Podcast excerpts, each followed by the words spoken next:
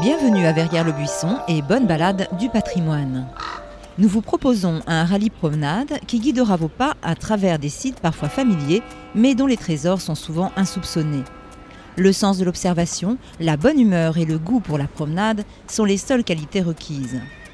Maître du jeu et du temps, si au hasard d'une ruelle, une terrasse de café vous tend les bras, ou si le chant d'un oiseau mérite une halte, n'hésitez pas à savourer l'instant. Selon votre allure, il vous faudra entre 2 et 3 heures pour la boucle courte et 3 à 4 heures pour la boucle longue. Mais rien ne vous oblige à tout faire le même jour. Alors bonne balade à tous.